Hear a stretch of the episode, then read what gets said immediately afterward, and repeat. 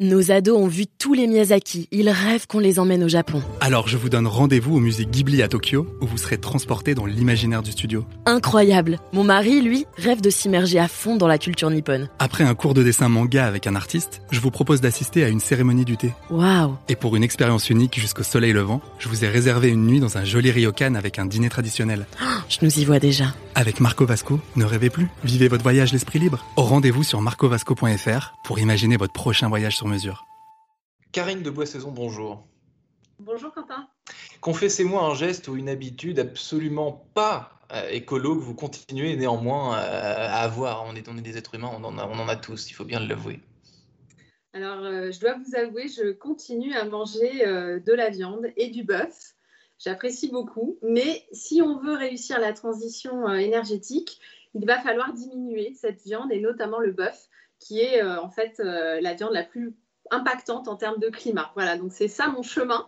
Euh, ça va être de diminuer ma quantité de viande dans l'avenir.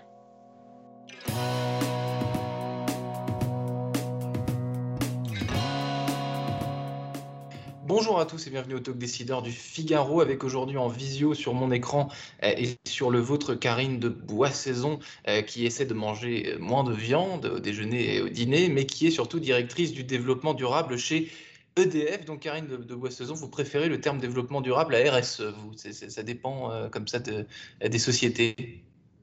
Écoutez, ce qui compte, c'est ce qu'on fait derrière. Et ce qu'on fait derrière, derrière c'est vraiment la, la transformation finalement de, de la société pour répondre à cette urgence climatique, à cette urgence euh, de préservation de biodiversité. Donc finalement, le terme pour moi n'est pas si important. Ce qui compte, c'est les actes derrière. Et euh, j'espère qu'on pourra euh, vous démontrer qu'on est au rendez-vous de ces actes.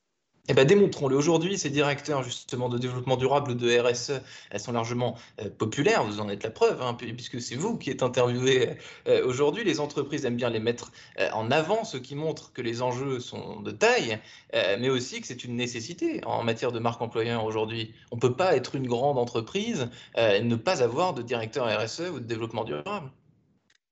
Là encore, euh, on pourrait aussi dire que finalement, la réussite, c'est de ne plus avoir de directeur RSE, parce que ça voudra dire Parce que c'est ce naturel. Totalement, exactement. C'est totalement intégré dans les métiers. Euh, en attendant, c'est vrai qu'il y a encore euh, beaucoup de choses à faire. Donc, je pense que ma direction a encore un avenir euh, chez EDF. Mais le point que vous mentionnez, il est très, très important. C'est euh, les salariés finalement et euh, les futurs talents. Et vous avez sûrement vu que euh, les jeunes notamment en France, derrière cette coalition pour un réveil écologique, sont vraiment des activistes auprès des entreprises. C'est eux qui nous choisissent finalement. La relation est totalement inversée.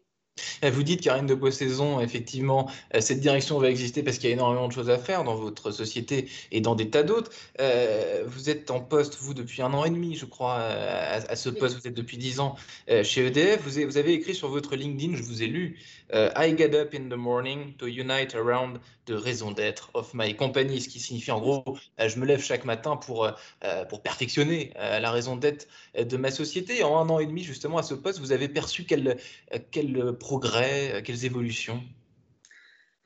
Depuis un an et demi, euh, c'est vrai qu'en plus, avec la crise, euh, il s'est passé vraiment une très grande transformation. Et en même temps, c'est une lame de fond, en fait. Surtout quand on est une entreprise comme EDF, euh, service public, cette notion de raison d'être que vous avez mentionnée, je dirais qu'elle existe depuis 1946 euh, dans le groupe. C'est vraiment servir l'intérêt général. Mais on a quand même voulu aller plus loin. Et en pleine pandémie, euh, lors d'une assemblée générale virtuelle, puisqu'on était au mois de mai, dans le confinement, on a passé la raison d'être dans les statuts. Donc ça nous engage, et ça je pense que c'est vraiment une preuve euh, de l'engagement encore une fois du groupe, et surtout euh, de s'aligner finalement, nos 165 000 salariés s'alignent derrière cette ambition qui est à la fois la neutralité carbone, donc on chasse le CO2, la préservation des ressources, le bien-être et le développement. Et je pense que bien-être et développement, c'est des notions qui nous parlent en ce moment d'autant plus. Bien-être et développement, je reviens un petit peu sur ce qu'on disait tout à l'heure, euh, Karine de Bois-Saison. Vous connaissez l'adage, euh, c'est ceux qui en parlent le plus qui en font le moins. Donc, sans citer de nom de, euh, de société ou d'entreprise, est-ce que c'est quelque chose que vous observez concernant le RSE Est-ce qu'il y a quelques mauvais élèves, peut-être un petit peu, un petit peu fallacieux, qui aiment bien évoquer le sujet, le mettre en étendard, mais qui finalement ne le font que pour des raisons de, de marketing et de vitrine? Je pense qu'aujourd'hui, euh, l'urgence est tellement forte, et comme je vous parlais de ces étudiants hein, pour un réveil écologique, mais les investisseurs, en fait, sont devenus des activistes environnementaux, et donc ce qu'on appelle dans le jargon euh, le naming and shaming. Donc, en fait, on met en face de leurs contradictions euh, certaines entreprises, et donc finalement, l'amélioration continue, elle est obligatoire. On ne peut pas justement rester sur la surface pendant très longtemps face à des gens éduqués et qui nous challengent.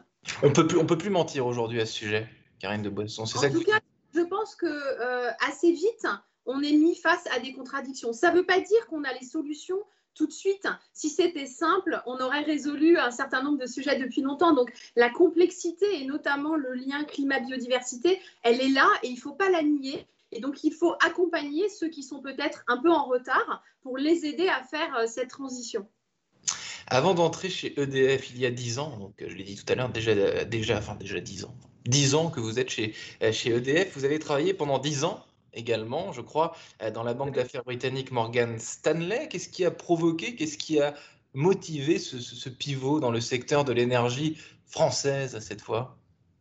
Alors en fait, il y a un fil rouge dans ce parcours qui est euh, le secteur des services aux collectivités. Parce que quand j'étais dans la banque d'affaires à Londres, j'étais sur ce secteur en fait. Donc je suivais euh, les entreprises de l'eau, de l'électricité et j'ai d'ailleurs eu la chance de faire l'introduction en bourse d'EDF en 2005. Donc j'étais de l'autre côté en fait euh, euh, de, cette introduction en bourse.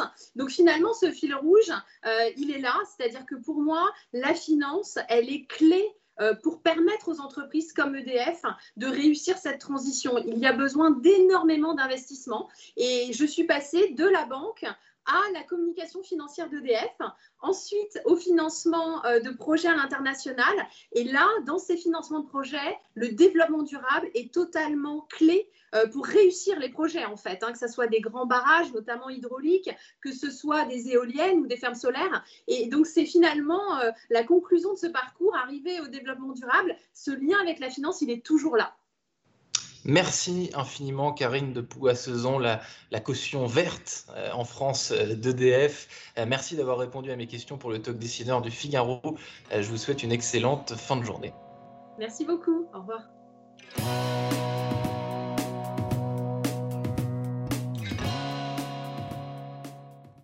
Nos ados ont vu tous les Miyazaki. Ils rêvent qu'on les emmène au Japon. Alors je vous donne rendez-vous au musée Ghibli à Tokyo, où vous serez transporté dans l'imaginaire du studio. Incroyable Mon mari, lui, rêve de s'immerger à fond dans la culture nippone. Après un cours de dessin manga avec un artiste, je vous propose d'assister à une cérémonie du thé. Waouh Et pour une expérience unique jusqu'au soleil levant, je vous ai réservé une nuit dans un joli ryokan avec un dîner traditionnel. Oh, je nous y vois déjà. Avec Marco Vasco, ne rêvez plus, vivez votre voyage l'esprit libre. Au rendez-vous sur marcovasco.fr pour imaginer votre prochain voyage sur mesure.